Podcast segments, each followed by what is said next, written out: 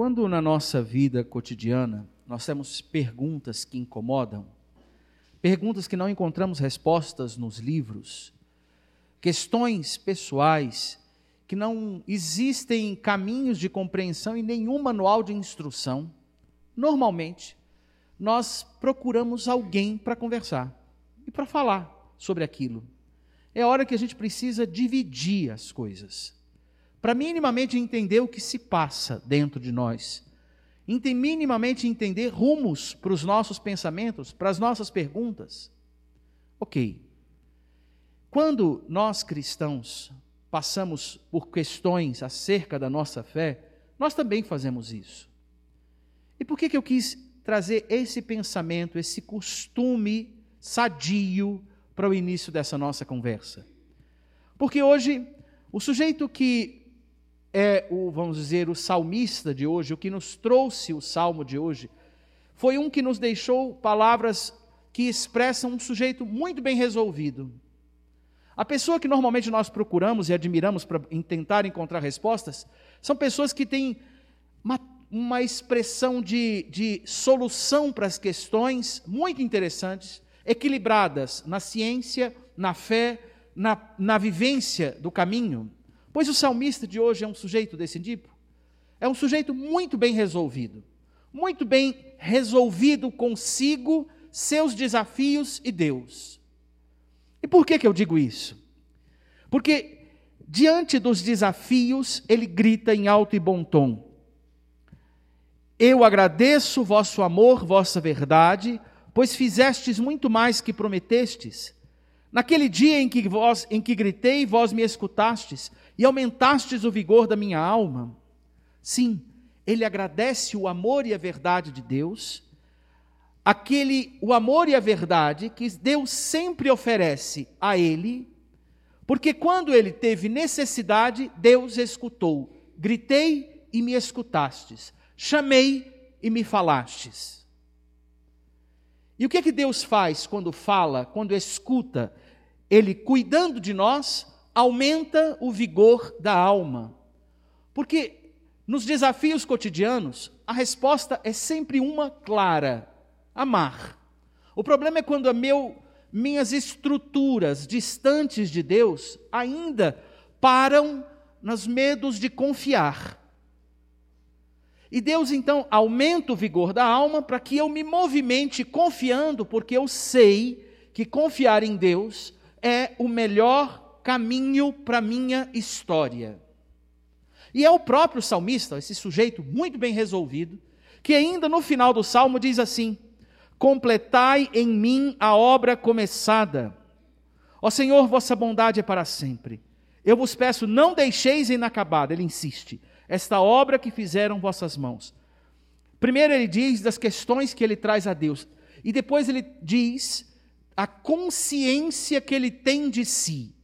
Ele é uma obra começada, uma obra inacabada. Que obra começada e inacabada é essa? Sou eu, que fui chamado, criado por Deus, imagem e semelhança de Deus. Alguém que é colaborador da obra, da, da obra de Deus, como uma expressão sua onde vai. Por isso, Deus no paraíso deu ao homem a governança do paraíso. Porque era a expressão do seu coração pulsando cuidados. E que expressões de cuidados podemos dizer? Deus deu ao homem o poder de dar nome às coisas. Deus deu ao homem a, a orientação de andar pela criação e cuidar da criação. Pois bem, éramos integrados, pulsávamos um só amor, mas fomos seduzidos pela ideia de sermos Deus. A tentação do inimigo foi essa no paraíso: vós sereis como deuses. E quando ele sugeriu que eu fosse como Deus, a ideia de ser Deus me fez desobedecer ao Deus que me criou. E o que é, isso é para nós o pecado? Desobedecer a Deus. Quem desobedece, aparta-se. Eu digo, Senhor, tudo bem, o Senhor é bom, o Senhor é dez, o Senhor é, é um guia maravilhoso, mas eu prefiro levar as coisas do meu jeito, do meu modo e ao meu tempo. O pecado ele nos aparta de Deus. E aqui é interessante. A obra inacabada significa que eu, Deus tinha um, tem um projeto de plenitude para mim que acontece nos caminhos que os nossos olhos alcançam, mas não é pleno aqui, é pleno junto dele. Aqui eu experimento já felicidade, porque já é feliz quem progride, mas a plenitude é no convívio eterno com ele. Pois bem, esse, essa obra inacabada, essa obra começada, agora precisa de ser trabalhada. E o que, que é esse pedido dele? Completai em mim. Aproximai-me de ti para que tudo em mim seja pleno. Ajudai-me a ficar perto de ti, porque depois que eu me separei de ti, as minhas vontades, o meu coração, as minhas forças, os meus, os meus membros não me obedecem como eu gostaria que obedecessem. Não me ouvem como eu gostaria que ouvissem. Mantém-me junto de ti, para que eu aprenda a ser o que tu queres que eu seja, tua imagem e semelhança. Que eu seja para o outro aquilo que tu pensas de mim. A obra plena é essa. A obra a ser completada acontece no convívio cada vez mais íntimo com Deus.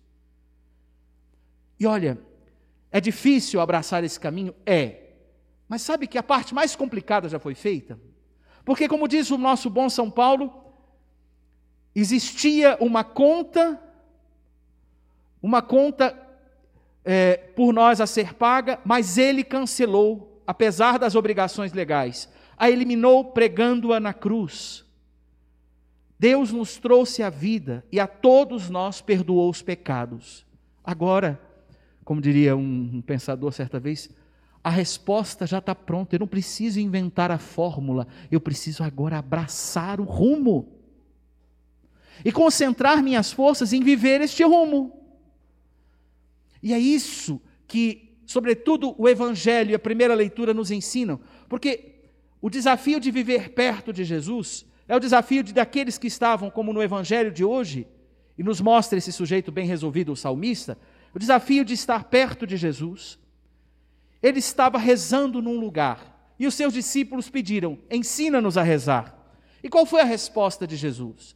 Primeiro, ele, ele nos dá uma grande prece, uma prece muito preciosa, que nos associa à mesma condição sua, filhos. Por isso, quando é que eu percebo isso? Quando ele me diz, me ensina a chamar a, o autor de todas as coisas de Pai. Se ele diz para eu rezar chamando de Pai, é porque ele me ensina como filho a ser filho também. Essa grande prece é um clamor ao nosso Pai. E nas primeiras petições dessa grande prece, nós pedimos que, nós, que nosso coração se alinhe com o seu. Santificado seja o teu nome, venha o teu reino, segundo a leitura do Evangelho de Lucas. E depois nós pedimos, nessa grande prece, as coisas práticas para que o coração alinhado vá a, vivendo no dia a dia, apostando em Deus. Dá-nos o pão que precisamos, perdoa os nossos pecados, como também perdoamos os nossos devedores e não nos deixes cair em tentação. O que, que, que é tentação para nós? Ir fora de Deus outra vez. Ele nos dá essa prece e depois acrescenta. Primeiro, ele ensina a fazer uma prece que nos associa à condição de irmãos. Depois, ele diz da importância, no acrescentar, da insistência em pedir. Pedi e recebereis, procurai e encontrareis, batei e vos será aberto. Pois quem pede, recebe, quem procura, encontra, quem bate, se abrirá. Por que ele nos ensina essa insistência? Porque um dos efeitos do pecado sobre nós é a nossa soberba. Tentado a ser como Deus, eu sou tentado a ser autônomo sem Deus, sozinho, fazendo autossuficiente todas as coisas. Sabe uma frase que para mim cristão, para nós cristão, trai a nossa felicidade, trai a boa resolução de mim. Eu dou conta sozinho, essa frase é traidora. Quando eu vou dizendo eu dou conta sozinho, em relação a Deus, ela expressa uma autossuficiência que fere aquele que me ama imensamente, que me coloca fora da, do convívio com aquele que. Padre, isso é muito duro. Não, não é duro, é claro. O pecado faz isso, ele me faz alguém arrogante. Por isso Jesus diz: pedi. O pedir é um exercício de humildade, que não omite a verdade. Ele me diz que eu sou uma imagem e semelhança de Deus machucada, fragilizada, denegrida por causa do pecado. A imagem e semelhança de Deus que, junto do auxílio divino, consegue sendo trabalhada e refeita. Isso é a redenção. E esse pedir é o exercício de quem se coloca como quem necessita de Deus. Então, cuidado, para não esquecer esse, essa, esse posto de um aprendiz, de um, um que pede, um que se coloca em oração fazendo preces. E o Senhor nos deu uma prece que eu não me faça arrogante dessas, de, de quem, de, de, diante de Deus, que eu peça, insistente e confiantemente. E por fim, ainda é interessante ele entender duas, entender duas frases que nós podíamos muito bem saltar no Evangelho de hoje. Ele diz: Será que algum de vós que é pai, se o filho lhe pedir um peixe, lhe dará uma cobra? Ou ainda um ovo, lhe dará um escorpião? Ora, se vós que sois maus, sabeis dar coisas boas aos vossos filhos, vós que sois maus. Padre, mas Deus não me fez mal. Sim, não me fez mal, mas longe de Deus, eu comecei a me fazer muitos males me descompor da, do vício divino, da vida divina, como a flor, que quando eu corto, às vezes o gesto de dar uma flor é muito belo, mas quando eu corto, ela dura pouco, ela dura o resto do vício que tem. Fora de Deus, eu duro o resto da vida que ainda me que retive vinda de Deus. O desafio para nós é não nós, não, o, o que para nós ser mal é o exercício de ir fora da vida divina, porque nós vamos nos coordenando como quem defende a si próprio no meio do mundo e não como quem ama como Deus pede. Se nós que somos maus sabemos escolher coisas boas para os nossos filhos, quanto mais o Pai do céu dará o Espírito Santo ao que o pedir. Como assim dará o Espírito Santo? Por que ele menciona isso? porque é o Espírito Santo quem vai me ensinar a dizer Abba, Pai. Na minha boca, o, o Filho me mostra o Pai, mas é o Espírito quem dentro do coração vai educando o coração dividido para o coração uno que existe na Trindade, a que eu chamo, sou chamado a puls, com ele pulsar. Querer o que Deus quer, desejar o que Deus deseja, ter os sentimentos de Deus, ter o anseio de amar o outro com o mesmo amor com que sou amado. E esse é o princípio da felicidade.